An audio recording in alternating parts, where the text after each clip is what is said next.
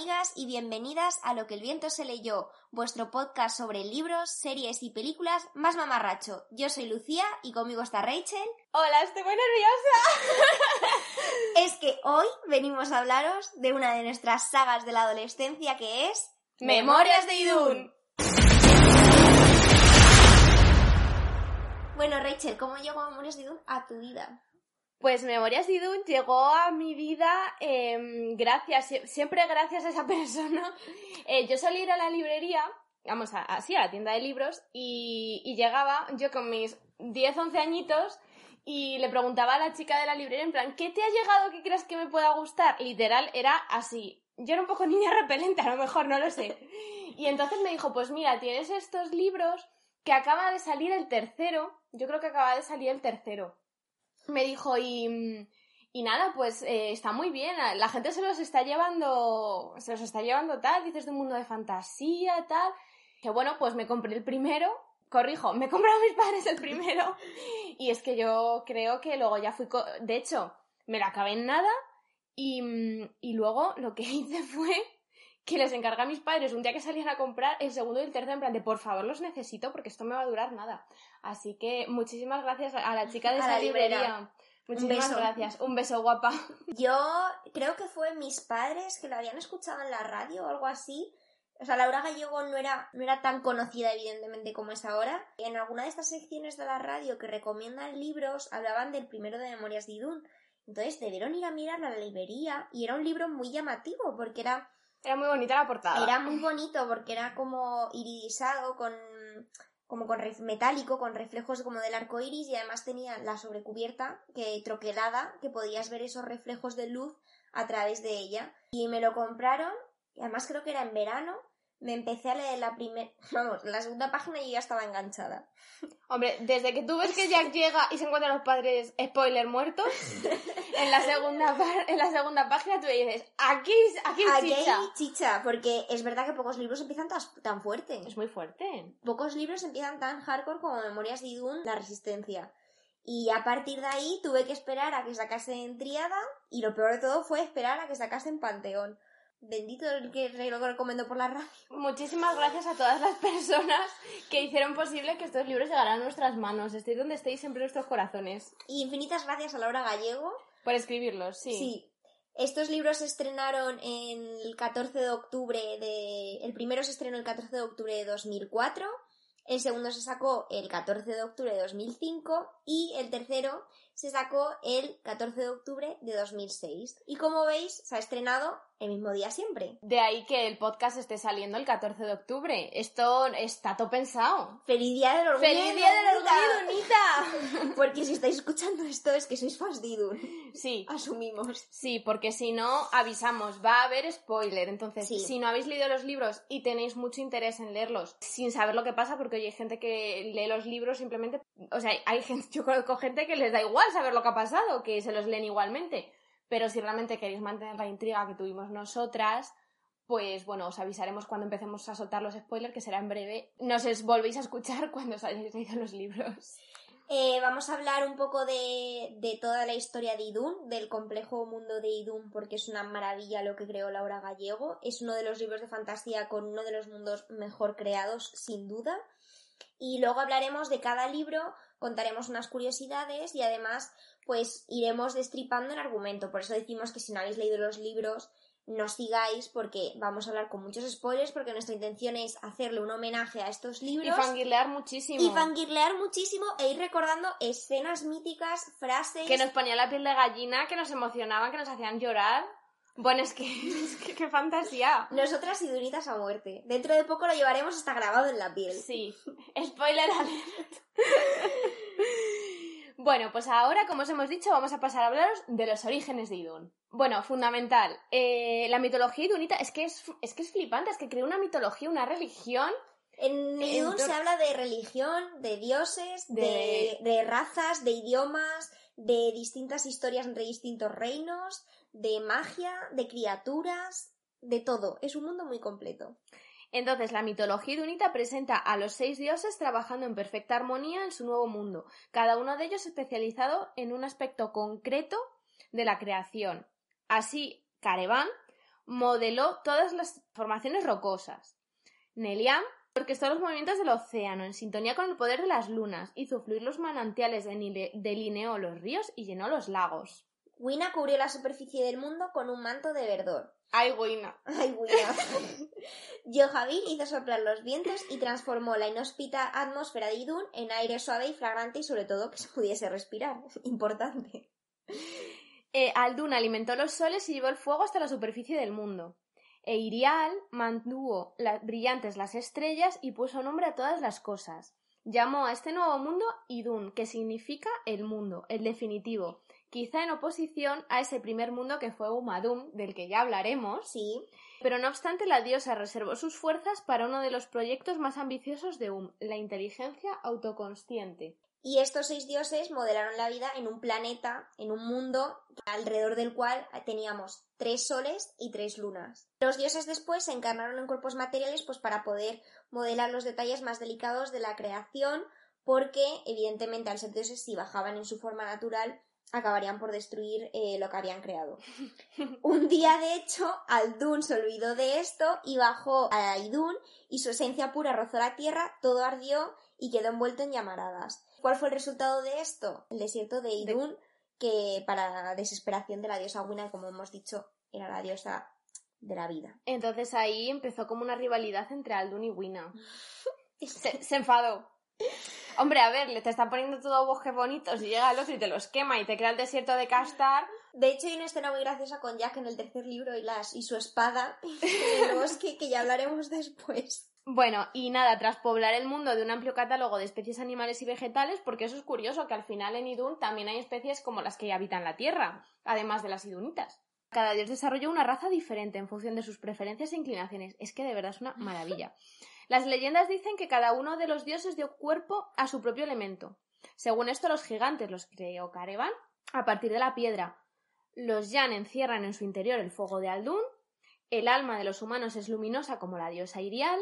Los cerestes son aire encarnado, los Baru están conformados de agua y los feéricos personifican la fuerza de la vida de Wina. Como hemos mencionado al principio, los dioses primero crearon un mundo que se llamaba Umadun. Fracasaron y fue cuando decidieron crear Idun. Tiempo después decidieron crear también a los unicornios para que la energía fluyera y no se estancara y estos entregaron el don de la magia a los mortales. Después de esto los seis decidieron expulsar todo el mal de ello, pero no se dieron cuenta de que al hacer esto creaban otro dios, que lo llamaron el séptimo, que se unió después a un espíritu de una serpiente. Este séptimo dios se rebeló contra los seis, fue derrotado y encerrado en una prisión mágica llamada la Roca Muerta, y esa, y esa roca fue lanzada al océano de Idun. O sea, no me digáis que esta historia no es bonita. Entonces, después de encerrar al séptimo, la paz de Idun reinó en Idun durante miles de años pero logró liberarse y al tener la misma identidad que los seis, claro, creó a sus propias criaturas, que eran los Sheks, para que lucharan con los dragones creados para destruir las reencarnaciones del séptimo. A ambas especies, los dioses los infundieron un odio irracional para que comenzaran a luchar entre sí. Como los vampiros y los hombres lobo. que si no lo habéis escuchado, remitimos a nuestro último episodio, El fenómeno crepúsculo. Y entonces, tras siglos de lucha, los Sex fueron derrotados y algunos se exiliaron a Umadun. La iglesia de Idun está dividida en la iglesia de los tres soles y la iglesia de las tres lunas. A lo largo de la historia de Idun ha habido diferentes eras y durante la, era de los archimagos la orden mágica se activó y se volvieron a poblar las tres torres, que era donde se enseñaba pues magia y hechicería la torre de Aguinor, la torre de Kazlun y la torre de Derbat.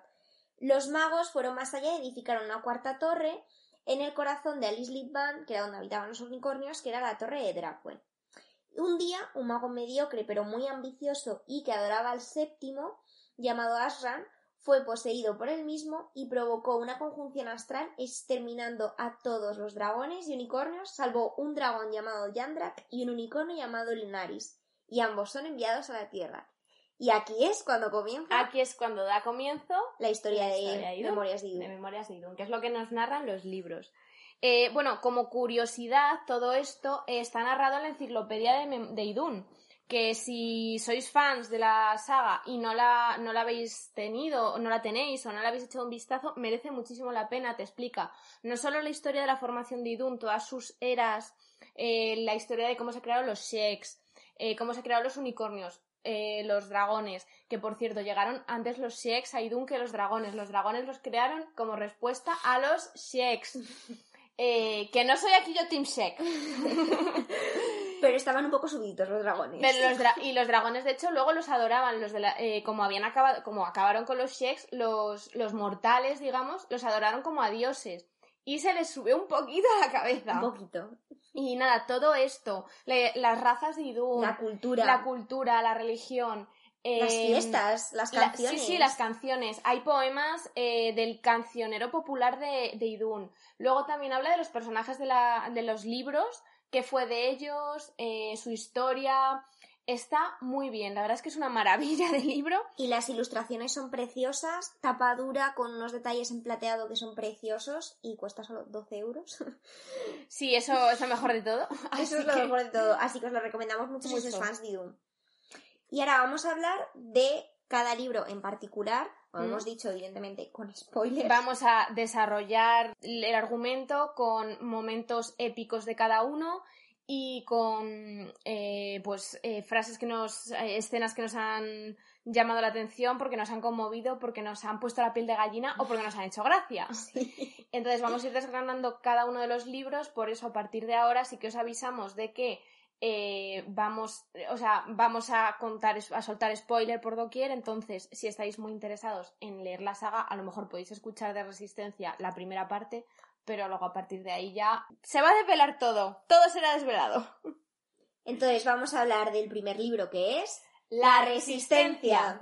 Según Laura, empezó a imaginar el mundo de Idun y sus personajes con 14 años, pero no la comenzó a escribir en serio hasta los 25. Ella hasta tiene un blog de dibujo con un mapa que hizo con 16 años y tiene varias libretas donde iba escribiendo la historia y la mitología de Idun. E incluso tiene un libro que se llama El desafío de Zur, que no está publicado, pero que lo podéis encontrar en su página web, que estaba eh, ambientado en Idun, pero que evidentemente pues eh, Idun ha cambiado mucho, ha ido evolucionando y no lo fue perfilando un poquito. Vamos, que Laura estaba muy obsesionada con Idun desde, desde, muy, pequeña. Yo creo que es el libro de su vida, o sea, yo creo que es la saga de su vida. Sí. De hecho, Memorias de Idun no lo plantea como una idea, sino que es una historia compleja con muchas ideas entrelazadas. O sea, ella explica que no le surgió todo de golpe. No Como se Stephanie Meyer.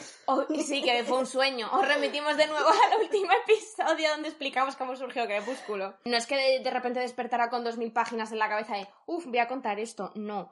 De hecho, eh, pasó 14 años, como hemos dicho, eh, desarrollando la historia. La primera pieza del puzzle fue Jack, que es de hecho el primer personaje que aparece en los libros. Lo inventó más o menos a los 12 años. Imaginó varias aventuras para él hasta que finalmente decidió que tendría que inventar una historia más compleja y más grande de la que él fuera el protagonista. Con 14 años, como hemos dicho, empezó a imaginar el mundo de Idun en el que introduciría a Jack. La primera idea era que Jack pues se veía arrastrado hasta un mundo mágico, había sufrido una terrible catástrofe.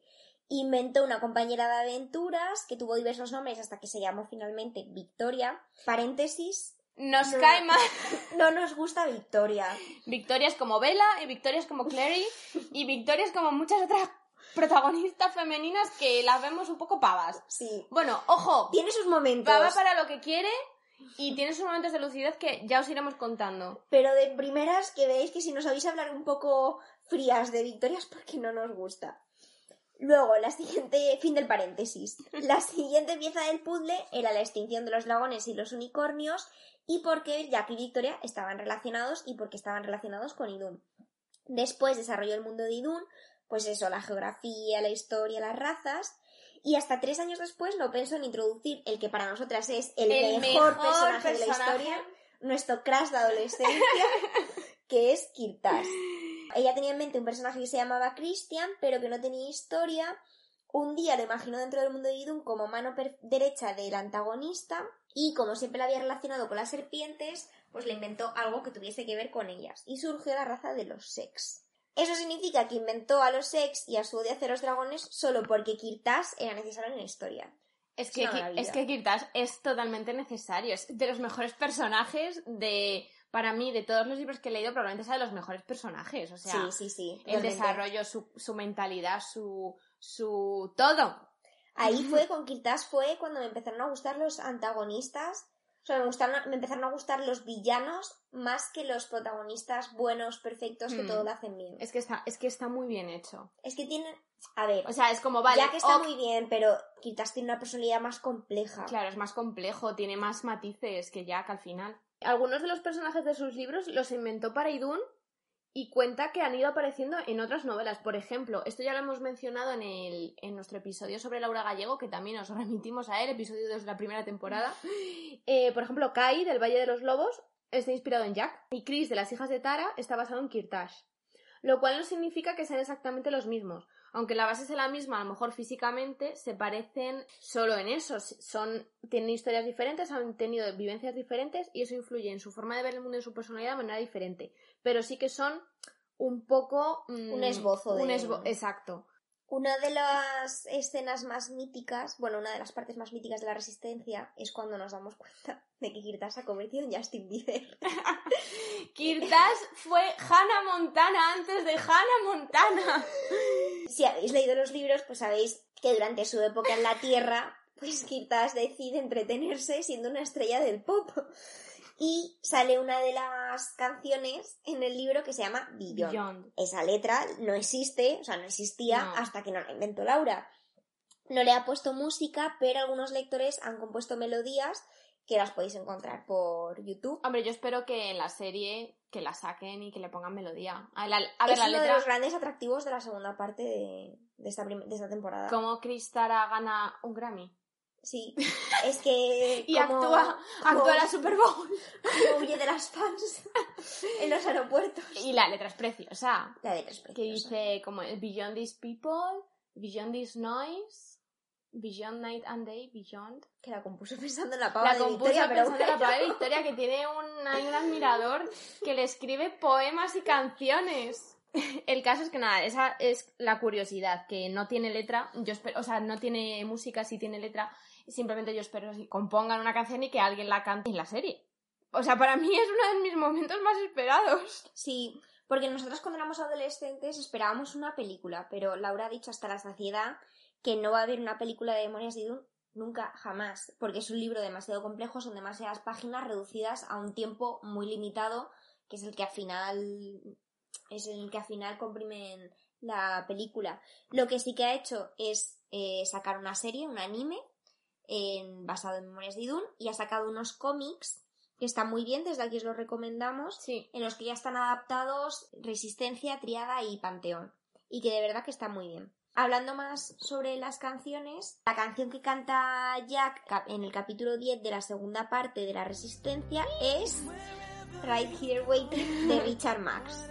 que bueno, es una canción eh, súper conocida y a mí me parece, está sonando, y a mí me parece que es que, le- es que es una, es que parece escrita para él, Y además es una escena muy bonita. y es una escena, o sea, estoy fangirleando ahora mismo, es una escena súper bonita, está Jack tocando la guitarra y va Victoria a verlo. Es Ay. que Jack también era muy crash. Es que Jack también, a ver, vamos a ver, nosotras cuando leímos Memorias de Idun éramos adolescentes, Claro. entonces... Cuando eres adolescente te gustan los chicos malos. Y te gustan como con más mayores, más maduros. rollo Kirtas, pero, pero Jack era un crash también porque era, lo describían como un chico muy guapo, siempre estaba def- defendiendo a la protagonista, siempre estaba defendiendo el honor de, de la resistencia. eh, Era muy noble. era muy noble, o sea, hacía estupideces todas las del mundo, Pero la queríamos cualquier humano. pero era, el, era el, es el personaje más humano y es el personaje que creo que al final es como más el héroe. Sí. Y era el que más se parecía a nosotras. O sea, a cualquier. Sí, a cual- o sea, tenía reacciones normales de un adolescente al que le pasaban estas cosas. Sí. Entonces, pues para mí, esa- o sea, para mí esa- una de esas escenas, esa escena en concreto es una de las tops del libro, es que a mí me encantaba. Bueno, y ahora hablando más en profundidad, ¿qué os parece si pasamos a desgranar el salseo. primer libro de esta locura que fue Memorias de Idum? Bueno, pues el libro comienza con Jack, que es un humano normal, que al volver a casa en Silkeborg, que es Dinamarca, eh, se encuentra con que Kirtas y su compañero Elrion, que es un mago, han asesinado a sus padres. Allí se encuentra también con que Alsan y eh, Shail eh, los rescatan y los llevan con él, con ellos a Limbad, que es un lugar entre la Tierra e Idun, un mundo mágico. Allí también vive Victoria, que es semimaga y también es una niña de 12-13 años como él, Que vivía en Madrid, que a mí me vivía- hacía mucha a mí me encantaba que viviera en Madrid como nosotras. Es que claro, la mayoría Cogía el metro. Sí, es que la mayoría de libros, por ejemplo Harry Potter, pues pasan en Londres. Claro, y no la- tienes ese attachment. Y los con- libros de fantasía normalmente eh, transcurren en un mundo mágico. Pero esto es que pasaba en Madrid, es que, Es es que que era la esta muchacha de- cogía el metro. Claro, es que era la casualidad de que era un mundo fantástico, pero que encima parte tenía lugar en, en tu ciudad. Entonces, Shail y Alsan le informan a Jack que Kirtas, eh, eh, cuando se produjo la conjunción de los tres eh, soles y las tres lunas, Asran el nigromante se hizo con el poder de Idun, eh, lo que hemos contado, y acabó con los unicornios y los dragones, y muchos magos decidieron exiliarse a la Tierra, y Kirtas es el, el encargado por Asran de aniquilarlos. Básicamente él se encarga de matar gente. Es un asesino, muy eficaz además. Sí. Porque yo tengo que decirte una cosa. La resistencia era un poco inútil porque es que no sea, lo único, de hecho le dicen, eres el primero al que rescatamos vivo. Y fue de casualidad. Y fue cosa. casualidad. Y además Kirtas está encargado de encontrar pues al último unicornio y al último dragón, que se supone que viajaron a la Tierra, pero que hasta entonces pues también ha fracasado en esa misión. No lo Sí, hacía todo bien. Shail rescató al unicornio, a Lunaris, porque fue el que la encontró. Alsan rescata a Jandrak. Lo que pasa es que esto a Jack no se lo cuentan hasta el final de la primera parte del libro. O sea, Jack se anda como un poco perdido en plan de, ¿pero por qué ese empeño? ¿Por qué? O sea, no entiendo nada. Entonces un día intenta averiguar más información, intenta buscar a Kirtas en el alma, que es un poco el Alexa de él. es un poco Google. Sí. Y entonces, en esa visión que tiene, es cuando Jack se entera de por qué Alsan y Sail han formado la resistencia y están intentando sabotear los planes de Kirtas. ¿Y cuáles son los planes de Kirtas? Que es eso, encontrar al dragón y al último unicornio, que se supone que serían los únicos que podrían evitar que Aslan se hiciese con todo el poder y que los Sex llegaran a gobernar eh, Idun. Esto es una profecía que hicieron los oráculos. Por Sí. eso Asran eliminó a todos los dragones unicornios, porque eran, se supone, los que podían desterrarle. Además, se ponen a buscar el báculo de Aishel y cuando intentan adelantarse a Kirtas piensan que han sido más listo que él, Spoiler, sale mal. sale muy mal y Kirtas y el mago Eldrion capturan a Alsan. Victoria, sin embargo, sí que se hace con el báculo. Porque el báculo, eh, bueno, nos vamos a contar toda la historia de la era de Talmanon y todo eso, pero Aishel, la doncella de agua, era una semimaga y los unicornios crearon el báculo para que ella pudiera enfrentarse al poder de Talmanon porque él utilizó su poder para subyugar a todos los magos. Nadie que fuera mago completo podía enfrentarse a él porque estaba bajo su embrujo, por Sí. así decirlo. Entonces, la única que pudo hacerlo fue Aishel porque era semimaga, entonces no le afectaba el hechizo. Y le crearon el báculo a los unicornios. Por lo tanto, piensan que teniendo el báculo van a poder alcanzar a Lunaris, porque al ser creado por unicornios, evidentemente les podría llevar allá, como un chip o un GPS. Entonces, nada, nos hemos. Eh, Alsan le capturan porque efectivamente Kirtas ha sido más rápido otra vez. Lo que pasa es que eh, Kirtas no puede coger el báculo porque el báculo solo puede ser empuñado por Por semimagos. Que semimaga. Solo puede ser empuñado por semimagos. entonces, nada, les ofrece un intercambio entre Victoria y el báculo por Alsan, pero nada, se, se niegan. La resistencia decide entonces ir a rescatar a Alsa en el castillo en el que está preso. Jack se disfraza mágicamente como un shish, que ya hemos aprendido a pronunciarlo. Y Victoria y Sail se quedan esperando para luchar contra el resto del ejército que viene a atacarlos. En un momento dado, Kirtas acorrala a Victoria pues, para matarla, pero entonces la mira a los ojos y algo pasa. Entonces, ¿qué Algo pasa que, que entonces tú ahí dices, ¡ay! ¿Qué está pasando? Plot twist, ¿eh? Eh, Plot plot twist. Lo que pasa es que tengo que decir que, bueno, la serie llega, eh, llega de momento, lo que tenemos del anime es hasta aquí, hasta, hasta el final del primer li- de la primera parte del primer libro. Y tú es como, ¡ay! ¿Qué ha pasado? Pero lo descubres como más adelante. En ese momento te quedas un poco descolocado y ya Sí. está. Porque él está a punto de matarla y de repente le ofrece la mano y ¿qué es lo que le dice? Ven conmigo. A mi lado serás mi emperatriz. Juntos gobernaremos Idun. Claro, y tú lees esto y dices, Es que un ¿perdona?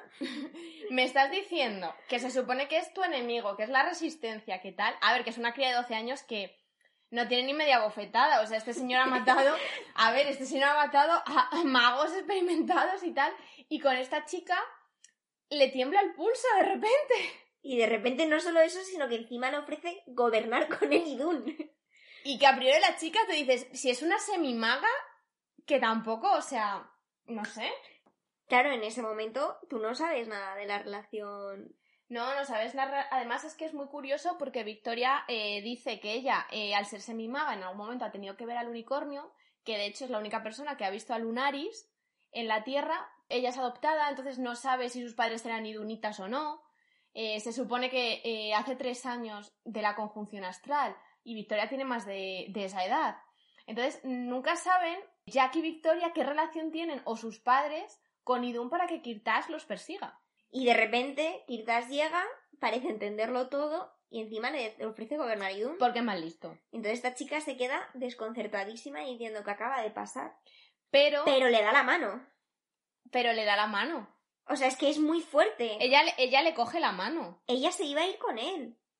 Ella se la entiendo, la entiendo. Sí, sí, yo también. Yo también me hubiera ido. Yo también. Hombre, encima gobernar Idun. Chica, ser em, su emperatriz. y además le dice, como le dice, puedo enseñarte cosas que ni te imaginas. Chica, vete ya mismo que estás tardando. Pero entonces, como siempre hay un metepatas, entonces el Rion, el mago chapucero que va con Kirtas, conjura un hechizo y mata a Shair. Kirtas mata a Elrion, a su propio mago su explicación es que ha cometido un, un, enésimo error y nada, y tenía que morir. Pero a ver, ¿es solo por esto? Pues no sabemos. Entonces, nada, eh, Jack rescata a Alsan. Lo que pasa es que el mago ha hecho un, hechizo chapucero intentando ser como Aslan el nigromante y fusionar el espíritu de un lobo y el de Alsan, que ha salido mal. Y entonces Alsan se queda convertido en una especie de bestia hombre lobo. Sin, forma humana, pero tampoco forma. Y sin ningún autocontrol. Está completamente desatado. Exacto. Y vuelven al Limbat. Shael muere y vuelven al Invad con, a ver, la resistencia totalmente maltrecha, porque Alsan es una criatura que no puede hacerse cargo de sí mismo y, con dos chavales, de 13, y 15 años, o sea... Y esa noche que vuelven, Alsan eh, se convierte en hombre lobo porque la noche de luna llena y le pide a Victoria... O sea, realmente aquí Victoria no tuvo culpa. No, yo creo Aunque luego Jack se la echa... Hemos dicho, Victoria no está mal, pero Victoria hace cosas que... Que tienen algún sentido de vez en cuando. Alsan le pide que le deje escapar porque si no les va a hacer daño porque está completamente fuera de control y Victoria le deja escapar. Jack se enfada con ella y decide ir a buscarlo, abandonando a Victoria y dejándola sola en Limba. Y se pira. O sea, Jack la, abandona. Es que Jack aquí se porta fatal, la abandona, coge, se agarra su mochila, su espada Domibat, que, bueno, como curiosidad, eh, Domibat es una espada forjada por fuego que en teoría no la puedes empuñar sin quemarte. Vamos, pero, si eres un humano normal, te quemas la mano. Pero Jack puede empuñarla. A, ver, es que Jack tiene problemas con la pirotecnia, porque de hecho Kirtas le encuentra porque él ha prendido fuego a su habitación en un sueño que tuvo. Eh, él tiene movidas con el fuego. Y luego eso, él puede empuñar a Domibat que todo el mundo cuando la va a coger dice, mm, te vas a quemar y resulta que no se quema. Es el único humano que no se quema. Entonces hay cosas curiosas en él. Pero vamos, en cualquier caso, agarra el petate y se pira con Domibat y, Victoria se, queda, sola con su abuela. se acaba de morir Shail, que era su amigo, y pierde a Jack y muy mal. Y a Alsan, porque en definitiva eran sus protectores. Aquí es donde termina la primera parte de la resistencia y ahora comienza la segunda parte, que será la segunda parte del anime, y eh, empieza a los dos años. A los dos años, Alsan, que ahora pasa a llamarse Alexander, porque ya ha conseguido controlarse un poco y ya parece ser un humano, entre comillas, normal, se encuentra con Jack que le lleva buscando durante dos años, está más recuperado y los dos se van a buscar a Victoria a Madrid para volver a unir la resistencia. Que la van a buscar a la puerta del colegio. Es que muy surrealista, que además están todas las pencas amigas de Victoria diciendo ¿quién es ese tío que está tan bueno? ¿Quién es ese chico que está tan bueno? Qué guapa, ¿quién vendrá a buscar? Y de repente va a buscar a Victoria. Que Victoria se lleva regu con esas chicas y las mira como mm, pencas. mira a verme a mí. Que Victoria está cero contenta. O sea, se alegra por verle, pero la dejó tirada. O sea, Victoria tiene resentimiento con Jack. De hecho, hay, es una escena, a mí me gusta porque como ellos se querían un montón. De hecho, Victoria tenía un crash con Jack. Pero es ahí cuando te das cuenta de que ella está. Ella está resentida. Ella sentía algo más por Jack que una simple amistad. Y entonces por eso está tan resentida. Claro, está muy enfadada. Jack está como contenido, en plan de me alegro de verte, tal, no sé qué, no sé cuántos, pero ella está todo el rato soltando la pullita de te vas a volver a ir, te vas a volver a ir porque la dejó tirada. Así que Jack muy mal. Sí, Pero en su defensa hay que decir que Victoria ya sabía que estaba enamorada de él en la primera parte y Jack no se da cuenta hasta Sí. la segunda parte porque la veía... A ver, es que era una niña de 13 años. Tenía un crush, o sea, Jack es un, un poquito más mayor que ella, rollo Claro. un año. Entonces, La veía como una hermana, La como veía- una amiga. exacto. Y ella tenía un crush total, pues el típico enamoramiento penca adolescente.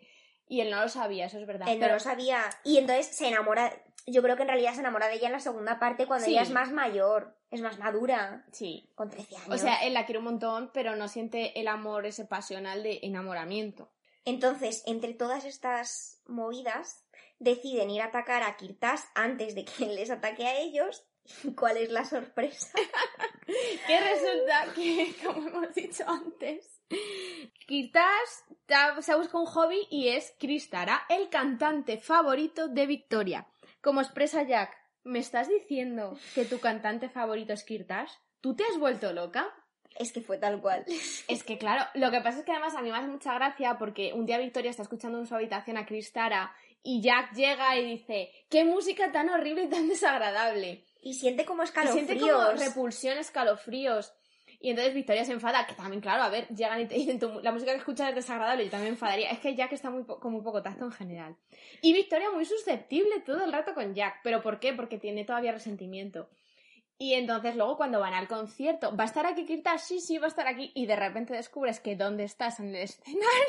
En buenas noches, Nueva York. No, es en Seattle. Buenas noches, Seattle. Pues dices, a ver, Que a lo mejor andaban por allí, Vela. Seguro que. A ver, esto era el 2004, ¿no? Todavía- no, bueno, 2006. pero- Se supone, han pasado dos años, ¿no? Pues sí, ya estaban. Pues porque claro, porque esto es en 2005. 2005. Bella y Edward probablemente estuvieron en el concierto de Cristara. No sé, ¿qué opináis? Escribidnos. A ver vuestras opiniones. Victoria ataca a Kirtas en el escenario, la verdad un poco un golpe un poco bajo porque fue por la espalda totalmente. Sí, lo que pasa es que, se- es que ella en ese momento se siente súper traicionada. Dice, porque empieza a recordar las Es que letras. putada. Y de hecho, una de las letras de sus canciones es Coge mi mano y ven conmigo. Que ella sabe que está referida a ella. Claro, entonces ella se siente totalmente engañada, que ha jugado con ella y eh, le ataca. Pero mm, Kirtan no le pasa nada, como siempre. No, no le pasa nada, pero tienen una escena solas en la que se vuelve a ver que existe muchísima tensión entre ellos dos y empiezan desde, desde ese día, pues empiezan como una especie de relación clandestina, se encuentran por las noches en el jardín de, de ella y bueno, algunas de las frases más icónicas de esas escenas son las siguientes. ¿Por qué no puedo matarte? preguntó angustiada. Yo iba a hacerte la misma pregunta y se inclinó hacia ella y la besó con suavidad. Que este fue el primer beso de Victoria. Sí, de hecho, eh, él le pone la daga y le, o sea, ella va a buscarle porque hiere a Alsan. Están en el hospital y ella se escapa con el báculo y va a buscarle a intentar matarlo porque es que ella está como súper enfadada. Porque es como, es que es que es mi cantante favorito, Pero tío. realidad está enamorada, está bastante En realidad está así. Y entonces va a buscarle, entonces él le pone la daga en la mano y en su cuello y le dice, pues mátame. Entonces es aquí cuando dice ya, no puedo matarte. Kirtas, otra de los momentos top, es que le dice, he pensado mucho en ti, desde aquella noche en que pude matarte y no lo hice. Aquella noche en que debí matarte, pero me intrigas, Victoria, y me fascinas. Y cada vez que miro en tu interior, siento ganas de protegerte. Esto es un poco rollo Vela Edward, ¿eh? Basta, Que nunca superaremos intriga. Crepúsculo, ¿qué? No, pero es un poco el mismo rollo, que le intriga, que no sabe qué está pensando, que Sí, cada le vez que la parece mira a los ojos le, Le quiere descubre- saber qué es lo que pasa por su cabeza. Sí. Victoria está enamoradísima hasta las trancas de Kirtas, pero también siente algo por Jack. Y entonces ella dice, ¿cómo puede ser que yo esté enamorada de dos personas a la vez? Y se lo dice a Kirtas, que parece que no tiene ningún problema Es al que respecto. yo, a- yo Kirtas le veo como Victoria cada vez que tiene una movida de no sé qué hacer, se lo voy a contar a Kirtas porque él siempre tiene una respuesta, tía. Y eso que tiene como 16, 17 años, que no tiene más. En realidad Kirtas tiene 30, tía, yo creo que tiene 30. En una de esas conversaciones le dice una de las frases que ojalá todo el mundo tuviese esto grabado a fuego. No veo por qué tienes que amar a una sola persona si en tu corazón hay espacio para dos. No me perteneces, tan solo me pertenece lo que sientes por mí. Esto es goals. O sea, tener a alguien que te diga Tiene esto. alguien ¿eh? que te diga no eso. me es como, perteneces. estoy enamorada de ti, pero también siento algo por otro. Y te dice, bueno, es que a mí solo me pertenece la parte que sientes por mí. Claro, yo solo me puedo inmiscuir en lo que tú sientas por mí. El resto es, eres tú. Es, es tu, tu vida. persona lo que... Exacto. Entonces, en una de estas escenas, en una de estas Ay, conversaciones. es que ellos se ven por la noche y tienen eso, pues, eh, momentos top. él va a visitarla al jardín de la casa de su abuela y ya se escapa en pijama. Bueno, what fantasy. Pero Lo ya un día se da Es cuenta que de Jack que un día algo las- pasa eh, con o sea, Victoria. es que Victoria está como muy mustia y no mira a Jack a los ojos, porque en el fondo siente que lo está traicionando. Porque, a ver, ya no solo es, bueno, me ha gustado otro chico, es que ese chico es su enemigo, enemigo. y quiere matar a Jack. Y ha tenido oportunidades ella de matarlo y no lo ha hecho. Aquí todo el mundo sigue a Victoria, ¿eh? ¿Te das cuenta? Como él, como Eduardo Vela. Basta ya. Entonces, en una de esas, Jack ve a Victoria y a Christian, se vuelve loco de ira porque no, en ningún momento eh, se le pasa por la cabeza que sea correspondido. Él piensa, la está manipulando y que la está, la ha empujado a traicionarles. Desenfunda a Domibat, la espada legendaria de fuego, acaba incendiando el jardín. La lía No pardísima y a. Kirtas no le pasa nada. Bueno, de hecho, sí, Jack se, se desmaya por haber... Jack se desmaya. Porque ha deliberado toda su, su Su genio, energía. su energía en la espada. Porque es un problema que tiene Jack, que no es capaz de controlar su odio hacia Kirtas y su, todo su resentimiento. Pero Entonces en las espadas las tienes que saber Pero en ese momento se desmaya, Kirtas podía haberla matado. Y- Y, Victoria le dice, por favor, no lo hagas, no, le ma- no mates a Jack por mí. ¿Y qué hace Kirtas? Se da la vuelta y se va. Y se va. Y es entonces cuando te das cuenta de que o sea, Kirtas está traicionando... Está traicionando a su padre. al nigromante, sí. Te, te das cuenta de que Kirtas realmente está enamorado de Victoria. En una de estas conversaciones que tiene con Victoria le ha des- desvelado que Asran es su padre. Que es que ya no es solo un asesino a sueldo contratado, es que Asran es el padre, entonces está traicionando no solo a su señor, a su jefe, está traicionando a su padre a los suyos por ella. Y encima, en una... También se desvela en un momento dado que él no, tampoco es un humano normal, que él es un Shek. Efectivamente, Y porque se cabrea con Jack y se transforma en Shek. Y entonces le cuenta después a Victoria que el nigromante, utilizando todo su poder, fusionó la- el cuerpo de un, de un bebé huma- de un niño humano con el cuerpo, con el alma de un Shek. De esa manera, Kirtas es mitad humano, mitad Shek y puede transformarse en Shek a su voluntad. El Por eso experimento- es tan letal. Claro. Y por eso Siempre va, claro, y siempre va un, un punto por delante, porque es que posee la inteligencia y la red telepática de los Sheks. y es poseedor del anillo Siskacheg, o como se diga, que esto tampoco sabemos cómo que es se el ojo de la serpiente, que es con el que el emperador Talmanon gobernó a los magos cuando la historia que hemos contado de Aishel es lo, es lo que utilizaba. Entonces, ese anillo se lo regala a Victoria. Dice que está co- eh, conectado a su conciencia y que él siempre va a saber si a ella le pasa. O sea, que van a estar conectados, digamos. Si a él le pasa algo, ella lo va a saber. Si a ella le pasa algo, él lo va a saber. Aslan se da cuenta de que algo está pasando con Kirtas y llama Sí. a Gerde. A mí me gustaba Gerde. A mí Gerde me molaba, era una tía guay. Sí, y en los cómics está muy chula dibujada. Sí. Kirtas le pide a Arran que le perdone la vida a Victoria. Entonces Arran se mosquea porque pasa, o sea, él era un, un Un asesino. asesino frío, frío, letal. no le temblaba el pulso por nada y de repente le pide que perdone la vida a un miembro de la resistencia. Entonces el, el padre se mosquea. Y entonces manda a otra persona a matar a Victoria porque su hijo está claro que no lo va a hacer. Y cuando Gerde ataca la casa de, de la abuela de Victoria en la tierra, de repente se hay otro plot twist y se descubre que la abuela de Victoria no es humana, sino que también era una hada que había ido de Idum y eh, se había quedado en, en la tierra pues para... Pues afincada ahí, en una mansión en Madrid. no, a ver, la verdad es que aquí ya empieza como momento de revelaciones, porque es que eh, Jack en una de estas coge la espada y se va a buscar a Kirtash y se enfrentan. en una playa. En una playa, todo súper random. Prende fuego otra vez a todo y, ya, y Kirtash le dice una frase muy reveladora y le dice, empiezas a despertar, ya nada, ni siquiera ella podrá salvarte. Victoria aparece, él está herido, se lo llevan al Imbat, tiene lugar la escena que hemos dicho antes de eh, Jack tocando la guitarra, aparece ella y se dan su primer beso. Porque le dice, todos los chicos que te quieren te han regalado algo. Porque Shai le regala la lágrima del unicornio, el colgante de la lágrima del unicornio. Y Kirtas le regala el anillo. El anillo. Que el anillo reacciona contra Jack porque, claro, Gerde efectivamente ataca la casa de Victoria.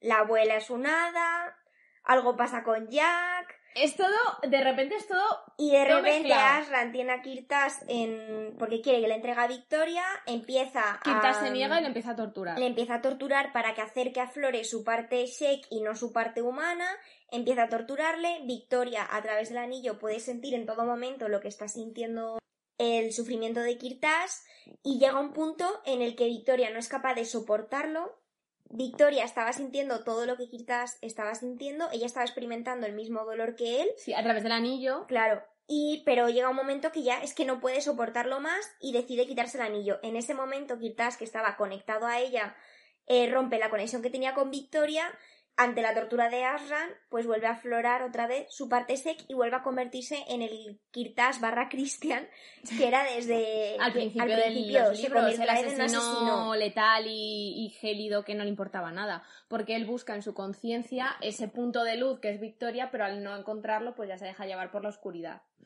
Victoria se empieza como con, ay no, es que me quita el anillo, se lo vuelve a poner, empieza, ay que no está, que no está, cariño, me has dejado solo. A ver, luego es verdad que te das cuenta de que el ataque de Ger de la mansión de Victoria era una distracción para que Victoria se quitara el anillo, dejara de sufrir y, pudiese ayudar. en recuperar al Kirtas malo. Ella se queda muy disgustada, Jack la consuela, es que Jack siempre está ahí, ¿eh? Sí. Eso sí. Ya la consuela y esa noche aparece otra vez Kirtash y como en sus primeros encuentros va a buscarla por la noche a su mansión.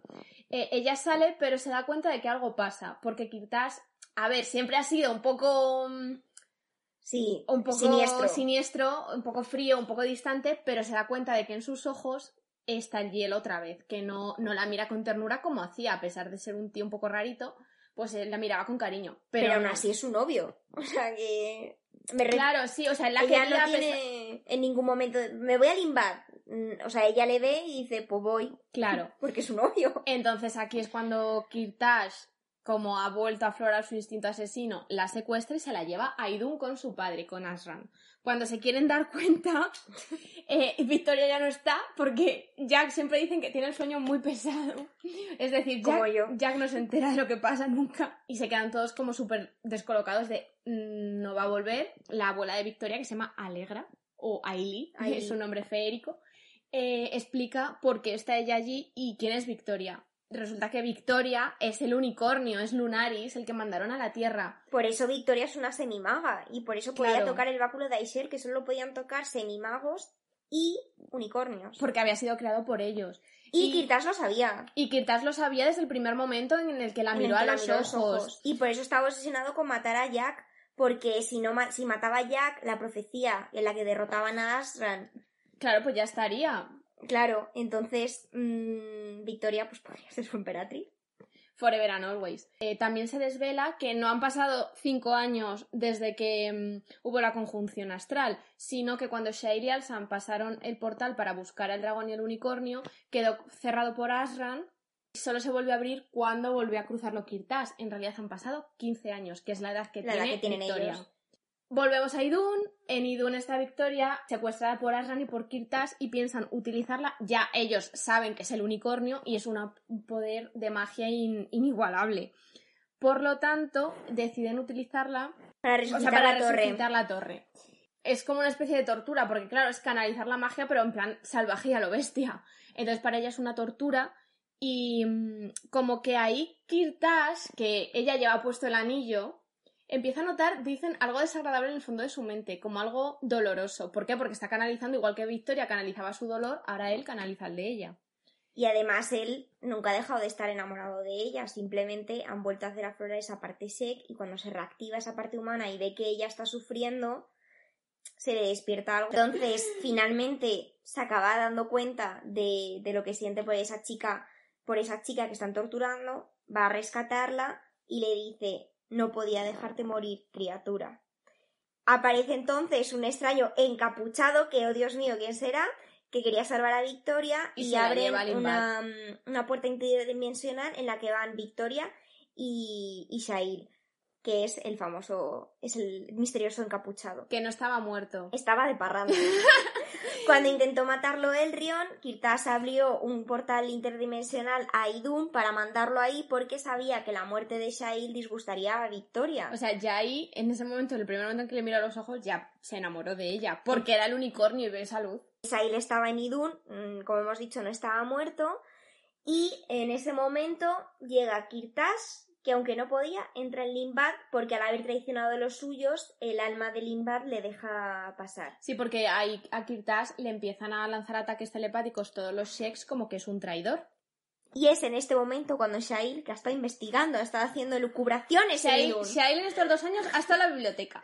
Y entonces Shail de- revela que Jack es el último dragón. Él es Yandrak, el dragón que andaban buscando y que tenía en sus narices todo el Es que en todo momento lo han tenido ahí. A ver, y todo Y cuadra. Alsan lo tenía ahí, que de hecho en un momento dado Se lo echan cara. Jack se lo echa en cara y le dice, me tenías delante todo el rato, llevas toda la vida, bueno, llevas X años buscando al dragón, me tenías delante, ¿cómo es que no me reconociste si tan especial fue para ti?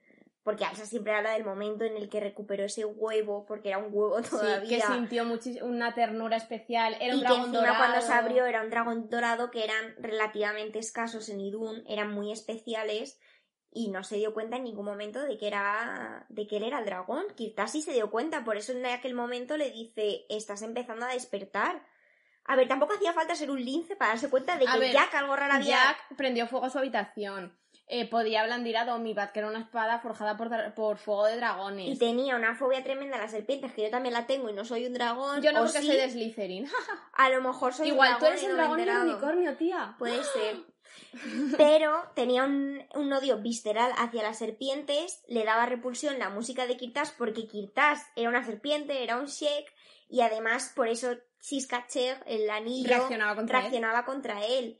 Eh, por eso quiere matarlo, porque si mata a Jack, que es el último dragón, puede Victoria perdonar la vida puede- al último unicornio, porque, Porque era un profecía- dragón y un unicornio, no uno, no solo uno, eran los dos juntos. Entonces ahí Jack se, se enfurruña. Porque además él no es capaz de convertirse en dragón. Conforme cuando Victoria se entera de que es un unicornio, sí que consigue en los bosques de Limbad mm, Transformarse. transformarse, pero Jack no lo consigue. Y tampoco le va a pedir ayuda al otro semi-humano que conoce que es Kirtas. Porque, Porque es un Shek. spoilers de caen mal. Y además, en todo esto, aparte de todo esto, Victoria está enamorada de los dos. Y ella pretende tener una relación con los dos. O sea, en ningún momento se plantea dejar a uno y estar. O sea, ella sí que tiene dilema en plan de esto no está bien. Sí, Sí, en plan, no es, no, o sea, No es normal. normal, pero es que yo quiero, o sea, los quiero a los dos y los quiero por igual. Y Kirtas es muy abierto de mente con eso, pero mm, Jack tiene sus reticencias porque no es algo con lo que esté familiarizado y encima la otra persona de la que está enamorado es su enemigo natural. No es que se caigan mal, es que son enemigos naturales. Es cuando que su los seis- naturaleza los impulsa a querer, ma- a querer matarse. Es que cuando los seis crearon Idun y crearon a los dragones, lo hicieron para luchar contra los sex. Es que mm, no lo pueden evitar. El motivo de su existencia es la de odiar y matar a Shex. Entonces, claro, que tu chica tenga otra relación contra un enemigo mortal de miles y miles de años, pues es un asunto un poquito complicado. Es Sobre todo si tienes 16 años, es algo complicado de Es digerir. complejo, es complejo de digerir. Pero bueno, es verdad que Kirtas ahora, Leo, o sea, es verdad que sigue siendo un Shek y tal, pero ha traicionado a los suyos. Entonces él llega herido al Imbat. Es verdad que en ningún momento los engaña, porque dice ella, estás, ya no eres uno de ellos. Y dice él, no. Entonces le pregunta a Jack, pero entonces estás con nosotros. Y él dice, estoy con ella. Claro, y donde esté ella estaré yo. Pero no con la resistencia, que si ella se quiere unir a la tuna, él va detrás, a Y de todas formas, algo que dejan siempre mucho en el aire es cómo regresa él al Imbad, porque a pesar de que el alma le dejase entrar, era muy difícil que hubiese escapado del ataque de los Sheks. Nos lo dejan un poco en el aire, pero era como al final, yo creo que era un poco una maniobra de Asran. Para dejarlo vivo Para y tenerlos controladitos. Sí, porque en el fondo era alguien que, bueno, ya veremos más adelante, pero que ten- siempre sería más fácil de manipular Kirtas, su hijo, su creación, que el resto de miembros de la resistencia. Por ese lado, de hecho, hay un momento en el que Jack, o creo que es Jack, le pregunta cómo es que has conseguido escapar y Kirtas no contesta nada. Aquí Entonces, algo turbio hubo, y no te lo explican en ningún momento, pero. O sea, él llega herido y tal, pero le podrían haber matado sin más. Pero en definitiva le mandan como un topo. Porque además, con la- los ex tenían ataques telepáticos, entonces podían haberle fulminado. Bueno, y además estaba Asran, el nigromante, que era uno de los seres más Claro. poderosos que existía sobre la faz de Idun. Él siempre, o sea, siempre está en esa fina línea entre un lado y el otro. Mientras Victoria esté en un lado, va a estar en ese, pero siempre como que oscila A ver, eso entre los dos. Jack, hay un momento en que se lo dice. Tú lo que eres es un oportunista. Claro, pero porque mientras tenga Victoria, mientras lo que le interese sea Victoria, porque en otros momentos le interesan otras cosas y se va con esas otras cosas. Es que por eso es un personaje tan guay, porque es malo, pero hace cosas buenas, pero luego traiciona. Es que tiene esa dualidad. Ya que es más blanco o negro. Blanco, o sea, o esto es, bla- esto es blanco y esto es negro, o estás con uno o no estás con ninguno, no vas a estar con los dos. Y quizás es como, es muy voluble. Entonces, sí, a muy voluble, se mueve la ambigüedad. sí, muy voluble con lo que él piensa, no con lo que, o sea, no, no es fácil de manipular, pero siempre está en esa fina línea y al final de resistencia, pues eso, es cuando ves de, vale, está con ellos, pero tampoco es la resistencia, o sea, él No. tampoco forma parte de la resistencia. No, eh, se ha visto ahí, y ya está. porque no ha quedado otra. Entonces, bueno, después de desvelar toda la verdad y tal, deciden este pequeño grupo, es decir, Shail, Alsan, Jack Victoria y Kirtash y la abuela de Victoria, Ailey, eh, volver a Idun, porque tienen que cumplir, se supone, la misión que les ha mm, encomendado la profecía, en definitiva. O sea, tú no puedes escapar del destino de la profecía. Kirtash ya no los persigue, los van a perseguir en Idun, obviamente, pero ya tienen, es la primera vez que cruzan la puerta y que vamos a ver protagonistas en Idun. Este es el fin de Resistencia. Victoria cruza, ay, cruza la puerta de la mano de los dos. ella, que siga, es que a mí me encanta porque ella en todo momento dice, bueno, mientras esto cuele, cuela. Es que, ojo, la niña. Es que, a ver, a mí me parece muy bien todo lo del... O sea, a mí me parece muy respetable y me parecía muy guay que en un libro para adolescentes, bueno, entre comillas, para adolescentes, eh, expusiese estos temas. Para mí el problema era que Victoria, por ejemplo, con Jack en ningún momento le dio otra opción. No, Mientras que a Kirtas como que parecía que sí que le... ¿Cómo puedo estar con los dos? No sé. sinceramente yo es que siempre creo que a Kirtan le daba como muchísimas más A opciones. Kirtas le daba más opciones. Porque con él, o sea, cuando está con Kirtas, no quiere estar con Jack, porque le dice, como voy a estar con los dos? Y es en cuando le dice Kirtas que no le importa que esté con los dos, cuando se va con Jack. Y a Jack nunca le da la posibilidad de decir, No. ¿cómo voy a estar con Kirtas si estoy contigo? Nunca se plantea estar solo con Jack. Claro, Se plantea estar solo con a él nunca, a él nunca Lo que le que- pregunta lo que es. O sea, era un poco egoísta en, en el sentido de que nunca jamás le preguntaba a Jack cómo se sentía al respecto. Era. Nunca le dio un periodo de adaptación o un periodo de tiempo para que él se, adap- para que él se acomodase a la situación. A ver, él lo intenta, porque de hecho al final del libro se come que Kirtas está en Limbat, no lo mata, de hecho cuando él llega herido, des- em, vuelve a envainar la espada, va y le, le rescata, vamos, le coge, le ayuda, le lleva a que Victoria le cure, o sea, como que se come ahí un poco su orgullo y su odio. Pero en el fondo, en la en Triada, lo dice en un momento dado que él siempre pensó que en algún momento elegiría. Porque Victoria y él nunca tuvieron una conversación profunda al respecto. No. Entonces, en, un- en Triada hay un momento que dice, ¿cómo? ¿Que vas a estar con los dos? En plan, ¿What? es como, Jack, sí, nos hemos dado cuenta todos, ¿tú por qué no? Pero es que es ya eso, nunca lleva su tuvieron, ritmo de entender las cosas. nunca lo hablaron en, en profundidad. Nunca tuvieron una... pro- O sea, pero eso es verdad que lo dice Victoria en un momento. Dice, estábamos demasiado ocupados salvando el mundo como para tener una conversación acerca de nuestros sentimientos y de nuestra relación. Claro. Pero chica, con Kirtas sí la tenías. Y, porque, y que además entonces ciertos comportamientos de Jack no eran reprochables. Yo entendía que él se enfadase. Yo lo entendía, o sea, quiero decir, es que no es, o sea, no es algo para lo que nos hayan educado a entender que tu novia tenga otra, no- otro novio. Claro, y tiene que ser siempre algo consensuado. Si la otra pareja no quiere tener una relación poliamorosa, pues no quiere tenerla. Claro. No puedes forzarla a ello. Entonces, a mí por Ya, eso que- Victoria me caía tan mal. Que es que mm, a Jack mí le no- daba muy poca tregua A y mí no me gustaba cómo trataba a Jack. A Kitas le daba manga ancha, le perdonaba. Parecía que le iba a perdonar lo que fuese, pero con Jack tenía otra vara de medir. De hecho, a, Jack- a Kirtas le perdonaba lo que fuese. Kirtas la secuestra, la torturan. De hecho, hay un momento en que Jack se lo dice, dice, es una serpiente que te ha hecho mucho daño y que puede volver a hacértelo, pero siempre vas a volver con él. Es un poco... Ahí Victoria es un poco vela, ¿eh? ¡Pero te vayas! Era una, caí- era una huida hacia el precipicio todo el rato estas era dos. todo el rato en plan de, chico... Bueno, igual que Clary también. O Bueno, sea, pues como las Es que vaya trío, vaya trío. Es una huida hacia adelante todo el rato. Y Jack era un poco más, mm, chica, esto no es normal. Y ella, pues. Y ella es un niñato. A ver, Que, que, que sí, su reacción que- en el fondo es normal. Claro. Y párate a explicárselo, déjale un poco de tiempo. Que además el pobre chaval todavía ni siquiera ha asimilado que es un dragón, que es un puñetero dragón, porque se ha criado como un niño humano. Él, de hecho, se lo dice a Alsan. Y, dice, y Alsan le dice, a ver, ha visto a Kirtas en su forma Shake y ha seguido queriendo lo que te hace pensar que si a ti te ven tu forma de dragón, no va a pasar lo mismo. Pero ya como que ahí tiene como un problema de personalidad. Es que a Victoria, a ver, yo creo que es más fácil darte cuenta de que eres un unicornio, que eres Un portador Como- de luz. Claro, y De que es una criatura que no tiene conflicto con ningún... Siempre se mantenía al margen, eran territorio neutral. Ojo, cuidado con los unicornios, eran un poco chaqueteros, ¿eh? Que yo a los unicornios los veo que hacen así que a dragón, como Victoria. En realidad hace... Pero por eso eran neutrales, porque creaban magos entre los Sis, creaban magos entre Hmm. los humanos, entre los Yan, entre los eh, Baru, entre todos. Entonces, eran neutrales. Siempre más fácil conver- a ver, descubrir que eres un unicornio, que encima es una maravilla, los unicornios, que descubrir que eres un dragón, que encima naces con un odio intrínseco hacia, otra raza que te impulsa a luchar hasta la muerte contra, otra, contra esa otra especie. Entonces, Y luego tienes a otra especie metida en casa Mira, durmiendo en una el habitación pobre al lado. Jack, de verdad, un santo, un, un altar. Ahora mismo, o sea que nosotras éramos Tinky Tash Sí. y a nuestro crush y todo lo que tú quieras, pero realmente Jack se merece Sí. que hablemos en favor de él porque es que... Y que era un chaval de 16 años. Que sí, que sí, y que bastante bien se le llevó las cosas. Sí. Es que bastante bien lo llevó. Tarda en madurar, pues que también hay que entenderlo. Normal. Es que normal. Imaginaos que a vosotros os dicen de repente que es que sois mitad otra especie de otro mundo que no tenías ni A mí me gustaría ser mitad basilisco. Yo no, yo mitad, yo me quedo con el unicornio.